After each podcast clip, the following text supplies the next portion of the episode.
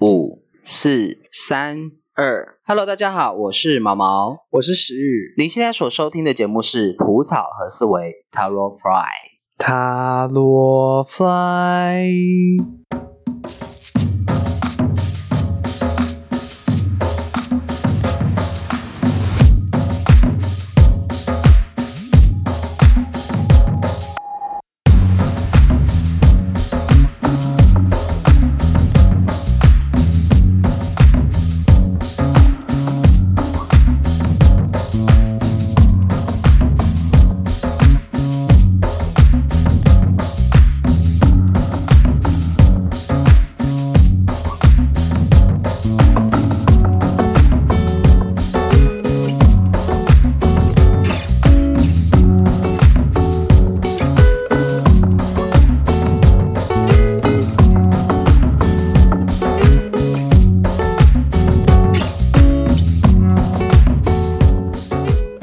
接下来我们开始要用回顾自己的过去，透过这个教皇牌来去回溯我们过去的人生经验。石宇，我现在问你，透过这个教皇牌回顾你的过去，你还记得要回顾几岁吗？五岁，三十五岁，本人还不到。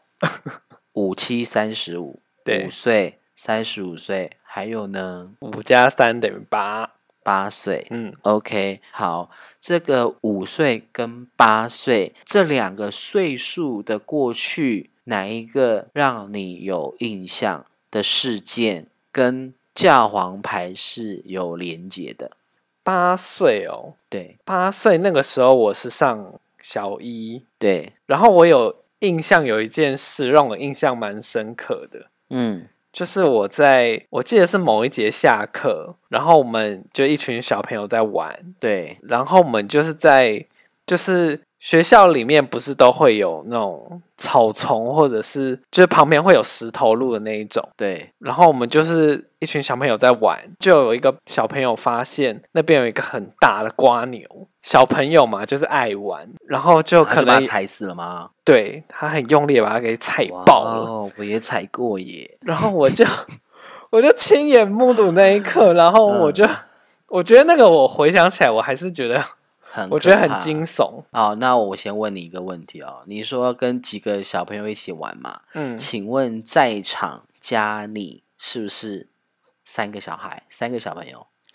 几个小朋友，嗯，好像差不多，我有点忘记，反正就几个。就是比较要好的跟你加起来，是不是在场是三个？可能吧，我真的，我那个也其实我有点，请你要确定哦，是不是三个人？为什么那么那么需要因为这个牌？卡显示出三个人呢。好吧，就这样当就当做三个人吧。OK，好好好。然后呢？然后那个就让我一直印象很深刻，而且我觉得好像有一点点阴影诶。有一点阴影。对，那你当时看到同学在把那个瓜牛给踩爆的时候，你有什么样的想法吗？我觉得很残忍。然后我觉得，好，我问你，你觉得残忍是觉得说你是害怕，那你是基于个人害怕看到这种东西，还是说，嗯，我觉得是一个生命就这样就这样结束了对，你有这么客观哦？就说哈，一个生命就这样没了，你有这么客观吗？还是说，而且好可怕，你怎么把那个瓜牛给踩死啊？我好可怕，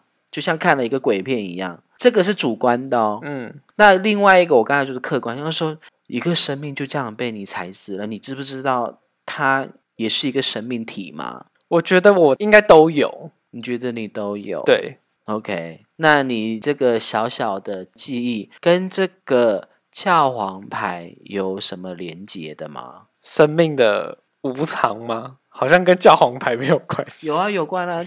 无常就是一个宗教性用语啊，哦，这这样说好像也说得通哦。对，解脱也是宗教性用语啊。好了，可能刮牛的时间时间也到了，我还有这么想。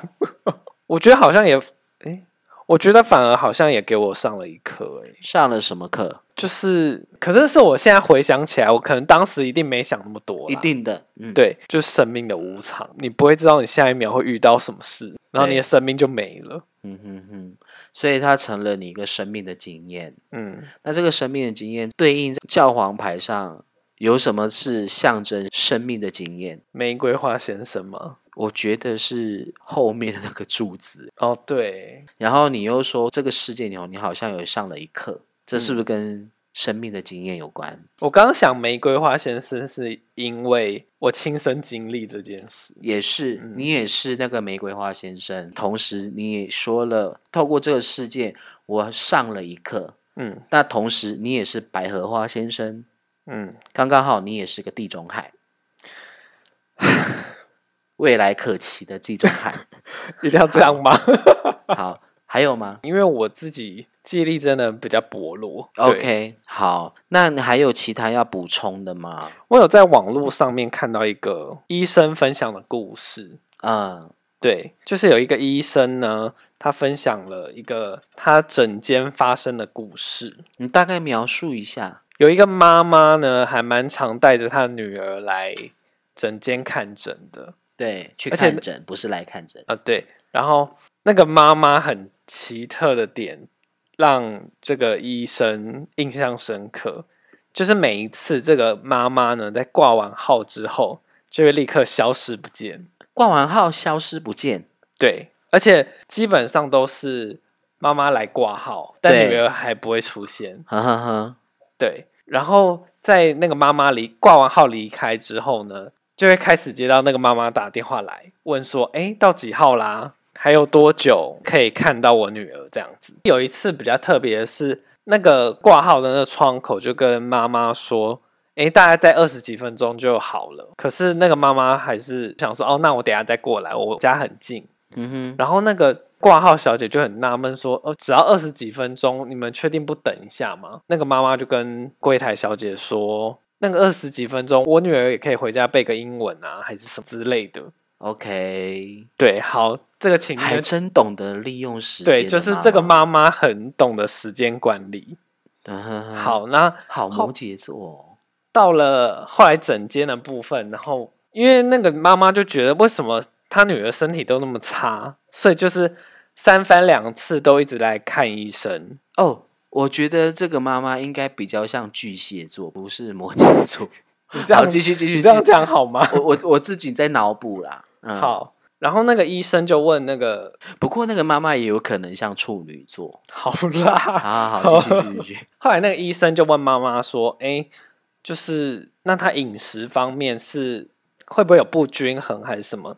后来好像问了也没有。对，那饮食方面没有问题的话，医生就开始问他的一些生活作息，对，然后那个妈妈就开始讲了一系列，我觉得听起来也蛮惊悚的事。嗯，呃，就是那个小女儿啊，会就是上完一整天的课，可能三呃四五点好了，对。四，五点之后就可能会去补英文啊，嗯，补英文很合理，对，可是她还补日文，嗯就是可能譬如说一三补英文，嗯，二四补日文，然后礼拜五晚上可能又要上个什么钢琴课，嗯然后礼拜六日又要上自然实验课之类的，就他行程整个被排满。每天都塞爆了。对，然后每天回家可能都至少十点。嗯，对，那他要多早起来呢？大概国小现在应该大概八，六，可能七点半对。上上学吧，对，可能有个早自习还是什么的。嗯。可是那个小女孩六点就要起床，嗯，就会被她爸爸挖起床，对，然后去跑操场。好可怕哦，就是你会想说她，完全没有童年呢。而且她虽然运动很好啦，对，她确实也需要运动，只是你会相对的压缩到她的睡眠时间时间。嗯。对，而且我觉得这样子其实他行，他妈妈把他的这个行程排的这么满，对，他连他可能原本放学可以跟，就算是跟比较好的朋友、好的同学去附近溜达，可能 Seven 买个小点心吃的机会都没有。对，然后跟同才相处的时间可能就真的只有上课，或者是短短下课嗯十分钟、嗯这样玩一下。嗯，好令人心疼的小女孩，，对，就是觉得这个童年好像都是被压榨的剥夺，，对，对，好像整个都是被建立在妈妈的父所谓的期许，下，她的期期许下，下，对。呃，这个就非非常教皇牌啦，对，反正最后的部分就是那个医生也是直接斥责这个妈妈，嗯，让这个妈妈很错愕，对，因为他想说，他是怎么斥责？他就是说你你这样子把时间把孩子的时间压缩成这样子，嗯那他连休息的时间都不够，你还逼他去运动，嗯，这样反而本末倒置。对，同才之间的交流的部分，你也是把他剥夺走了，对。那有些东西可能是你塞了很多知识、很多技能给他，可是那些是之后他人生永远都换不回来的回忆或者是感受。医生的部分是主要是这样子跟那个妈妈说。嗯，那有有下文吗？下文的话，那个文章后面就没有写了啦。啊，好可惜哦，看对听了就很想要知道那个下文。嗯，不过你这样讲真的是还蛮体现出这个教皇牌的。我要说的是，没有学习的教皇牌，嗯，嗯，控制欲，我刚刚有提到，嗯，然后再就是他把时间塞得很满。那是塞得很满，代表什么？代表这个父母亲把自己的小孩，就是我刚刚说的，把他视为自己的所有物。所以你的怎么样是由我来安排，我希望我的这个物品有成就。对，然后从来没有去想过这个小孩子他的想法、他的感受，嗯，他就连小孩子的想法跟感受都是由爸爸妈妈来去认定，嗯，这就是所谓的所有物。我觉得这样好可怕哦。嗯，不过好处是，呃，优优点是，也许这个医生经过对母亲的斥责之后，也许对小朋友来说是一个解脱。你看，解脱是不是宗教词？就是一个改变的契机啦，嗯，对点，醒这个妈妈的嗯哼哼，一个你看，而且你刚刚也讲到说，那个医生斥责妈妈，也跟那个母亲说，你把小孩子的事情塞这么满，他既没有童年，然后应该讲说，就是连他的童年回忆都是黑暗面的，我觉得不是黑暗面，是他根本就没有，他嗯根本就没有那一块。你讲到这个，我突然间想到，我以前有遇过一个客人哦，嗯然后我也是他找我算塔罗牌，然后算完之后，我跟他讲说，我建议你可以去接触跟艺术有关的事物，去抒发你的感受。我说像是弹钢琴啊，透过音乐啊创作啊，画画都好。结果那个小姐听到我这样讲的时候，她其实有一点点严肃，她跟我说，我这辈子最恨的就是弹钢琴。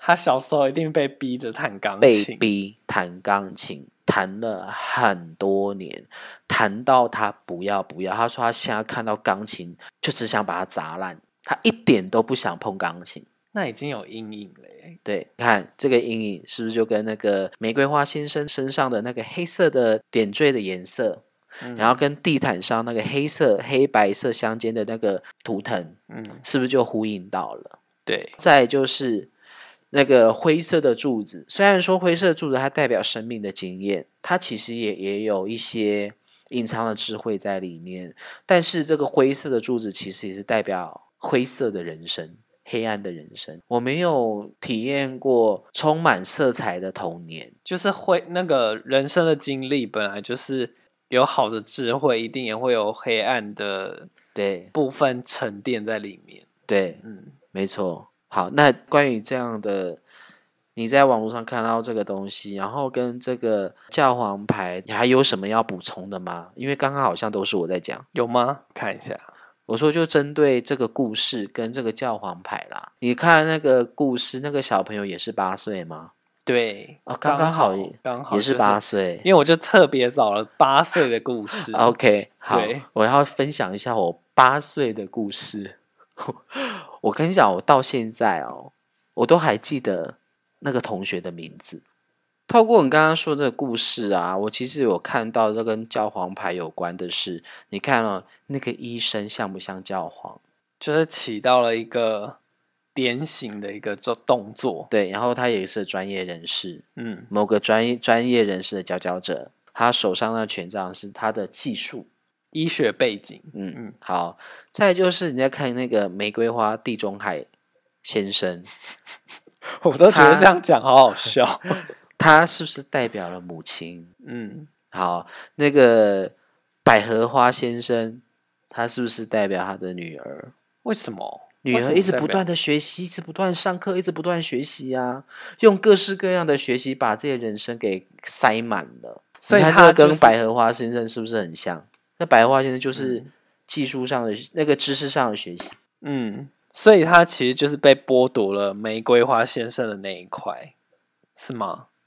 剥夺了对，嗯嗯，其实你看这个是不是故事是不是三个人？对耶，我刚刚没有发现。，好，我要跟你分享我小学 二年级发生的故事，刚刚好也是三个人。嗯那个同学的名字我到现在都还记得，小学二年级哦。嗯我为什么会记得？因为我做了一个非常特别的事情，什么事？就是有一天放学，我是最后一个留下来的人，因为那一天我刚刚好要负责关窗户、关门窗。嗯我门窗关了，我才能离开。然后我就留到最后一个关窗户。关完之后，我要离开的时候，因为老师的办公桌放在门口嘛，所以我要从门口离开的时候，那个老师的办公室上都会叠一叠我们这些小学生的作业。嗯，然后我就突然灵机一动，嘿，那我来学习了，当个老师，帮同学批改作业，就拿了一本作业，就想说要批改嘛。可是我想说，哎呦，那我可能要学习一下老师的笔记，嗯不然被抓包了，一定会被老师揍。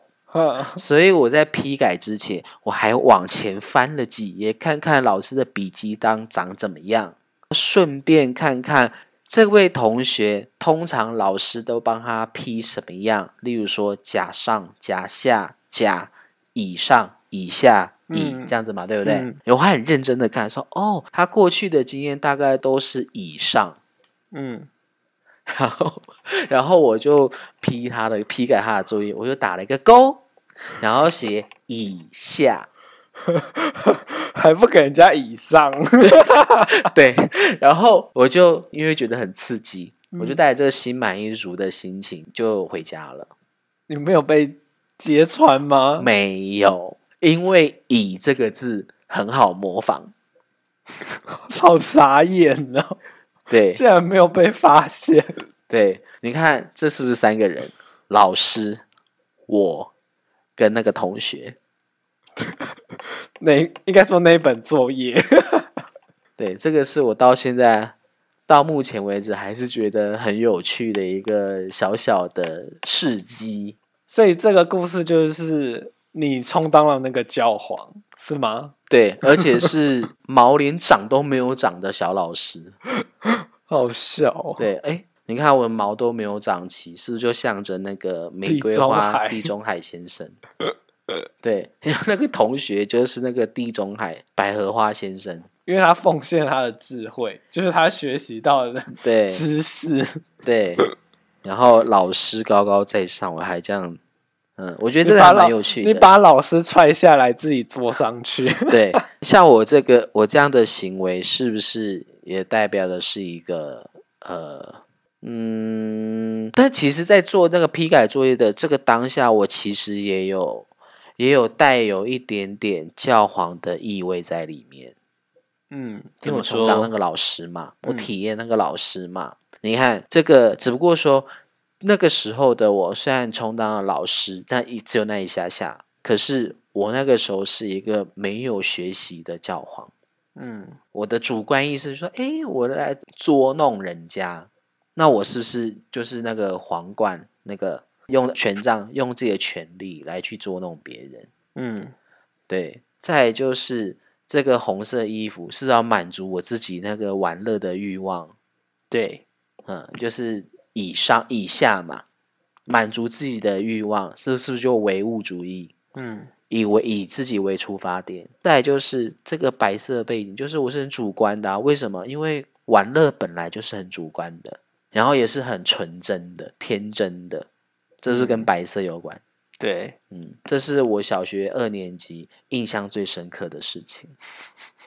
对，所以你看哦，我再去回想那个时候的我，就是纯真、天真、天真无邪，然后那个小小的恶搞这种感觉，然后又充当了这个这个老师的角色，是不是某种程度其实也是代表了一定程度的肤浅？就是想要体验啦。我觉得嗯肤浅，我是觉得应该还好。啊，就是体验，OK 啦，好，体讲体验验也是可以。你看这个体验其实就是一种生命的体验。你看这个是跟教皇他那个红色的袍子，然后拿这个权杖，是不是跟生命的体验有关？嗯，也跟灰色的柱子应该也有呼应吧。嗯，好，再就是我要讲第二个生命经验，这个就是我人生中最大的转捩点。嗯，在学习上最大的转捩点，就是我三十五岁所遇到的事情。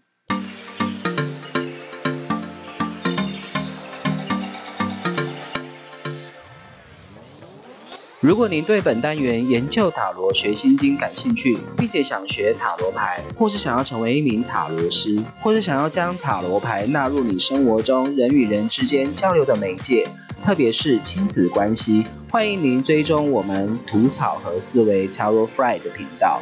在未来的每一集，我会为大家将塔罗牌七十八张一张一张的做大户分解，深入的为大家揭开塔罗牌的神秘面纱，并且让大家透过各自对塔罗牌的了解，进一步的认识自己的内心世界。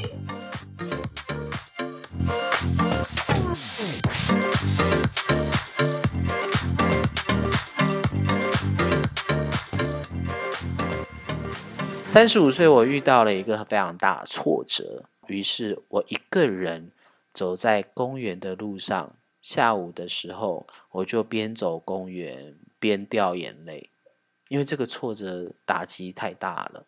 然后那时候的我，完全对任何人都不再相信，心死了。不是心死，是你不再相，已经很难再相信这世界上还有谁是你可以相信的了。然后那个时候的我，就连信仰我都无法再相信了。那时候的我接触到，我那时候我接触宗教嘛，接触观世音菩萨嘛。那时候我我认知中观世音菩萨就是神桌上那个观世音菩萨。但不是我心里头的观世音菩萨，不是我心里头观世音菩萨，是我的认知是呃供奉在庙里头的那一尊观世音菩萨。所以那时候我连观世音菩萨都无法相信了，都没办法再相信了。然后那时候的我还对着天空，心里头在呐喊，我想说这世界上根本就没有观世音菩萨，观世音菩萨你是骗人的。我已经这世界上我我已经。没有人可以相信了，我已经什么都没有了，我什么都失去了，我什么都没有，我一无是处。对我没钱、没车、没房、没成就，我就连人信任的人都没有了。那时候是包含连家人都无法再信任，然后我眼泪就一直掉，一直掉，一直掉，一直掉。突然间，我有闪过一个一个画面，那个画面是在。好几年以前，我去参加禅修闭关的时候，我体验到的一个三摩地的体验。那个三摩地的体验是我呃坐在那个席地而坐盘腿嘛，然后席地而坐。那时候我做做到一个状态是，我的屁股到大腿都是有知觉的，可是我腰部以上，我一点知觉都没有。然后我用我的注意力去体察我的身体，我怎么样我都体察不到我腰部以上的身体，但我体察得到我两只手的手掌。那屁股以下、大腿是没问题的，因为你在外面坐的很久会很痛，所以你你不体察也没办法，因为他那个痛觉是在的，可是腰部以上的那个身体的感触是消失的哦，感觉就很像是你已经变透明了一样，你的这个身体是变透明的。然后我就我就静静的坐在那边的时候，突然间觉得哇，这是什么样的一个感觉？因为那时候心无杂染，那时候连我。大脑里的任何只要一丁点的杂念，我都会觉得它是噪音。那时候已经平静到一个心完全心无杂念的状态了。我意识到这个状况的时候，我就觉得哇，这是什么样一个状态？好特别。然后我感受不到我的身体，我我的身体是消失了耶。可是我感受得到我两只手掌，然后我的两只手掌呢是。手掌心向上，感觉它好像是平放在平静的湖水上。我就觉得说，哇，我这两只手掌怎么那么像两朵莲花？就是浮在水面上的莲花，那个水是很清静的，是平静的。当我突然间觉得这个状态很微妙的时候，我就突然间想到说，哎，奇怪，我的双手，我的手掌心。到底是向上还是向下的？就是当初我在刚打坐的时候，我的手掌心到底是朝上的呢，还是朝下的？我已经搞不清楚了。但是我在那当下，我感受到是我的手掌心是朝上的，而且它就像两朵莲花一样。然后在那个当下，我就体会到什么叫做水月观音。水月观音的形象，我不知道你知不知道。我有点忘记。OK，你有空得上网查一下水月观音，然后再来呢。后来我才发现，他说：“哎，原来这个就是所谓的三摩地，因为它只有一下子而已。”嗯，最后还是被我那个屁股、大腿的痛觉把那个注意力给拉回现实了。嗯，然后我那时候我在公园对着天空呐喊的时候，我就突然间闪过过去的那一幕。后来我就突然间就想要说，当年我在闭关的时候，在内关的时候，我体验到那三摩地，就是身体都消失了，只剩下意识存在，只剩下意识存在。这代表什么？这代表是你那个状态是你，你什么也都没有。那个感受是，那是灵魂的存在。因为我们人往生之后，我们的灵魂会脱离这大体嘛，肉身嘛，那。灵魂它存在的状态是长怎样？那就是那个样子，那个感受，那个感受只有你亲身体验，你才能够体会得到的。这个是没办法分享的。透过这个经验，我在反观我当时那个时候的心境，我觉得我什么都没有一的心境的时候，突然间觉得，哎，我此刻的状态不就跟当年体验到三摩地的状态一样吗？我那时候我也是一无是处，我什么都没有了，对。我通通都没有了，我没有钱，没有房子，没有成就，什么都没有。可是我当下能够感受到的是什么？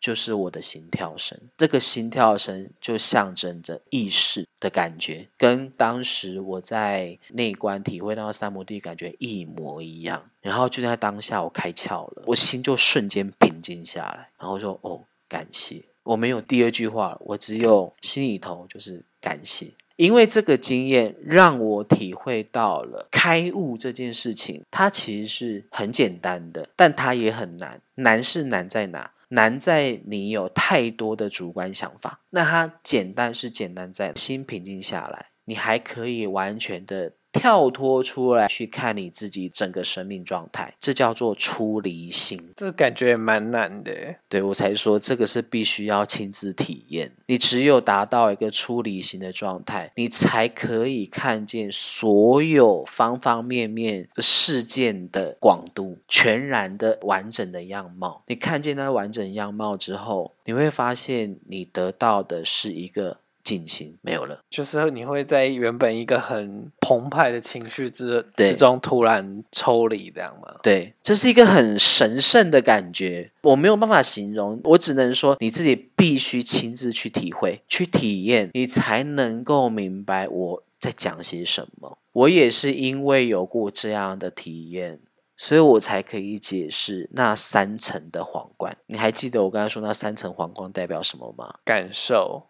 就是开悟必须要经过三道手续，嗯，第一道是闻跟思，听闻跟思考内化；第二个实际演练，第三个潘朵拉的盒子，对，第三个放下，然后经历一次混乱。嗯，在这混乱中，你还可以跳脱，用出离心的方式跳脱出来，去反思你的混乱。那个潘朵拉最后的那个祝福才会出现。那我刚刚说的，我体会到就是祝福，没有别的了。你觉得这样，我这个生命经验如何？我觉得真的就是要亲自走过那一遭，才有办法真的很全然的体会你刚刚说的。嗯嗯，我觉得我这一集我好像好像在好像是一个大师在开路布道大会，然后也是因为经过那一次的经验之后，我呃，我有一段时间是不再接触宗教了。可是很妙的事情就是，经过一段的沉淀之后，有一次我在骑车回家的路上，我脑海里很清楚的接收到了一个讯息，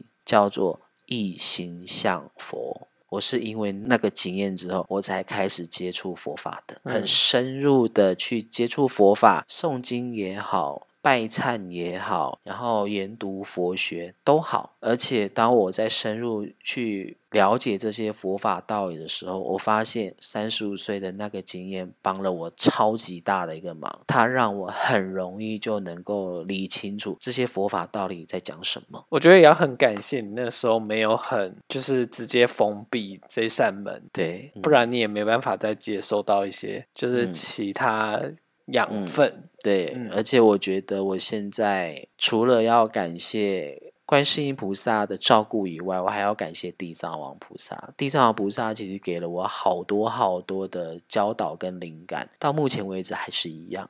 好，我们今天聊完之后，呃，对于这个教皇牌，无论你是透过这张牌，还是透过生命经验，我的生命经验，你的生命经验，或是透过你在网络上爬的文，你有学习到什么吗？就是每一件事都是你必须真的亲身经历，然后内化之后，才会有一些，我觉得才会发挥到那件事发生的最终的目的。对，不然，如果你只是很表象的看到某件事的发生，觉得很痛苦，其实就失去了那件事情发生的的目的了。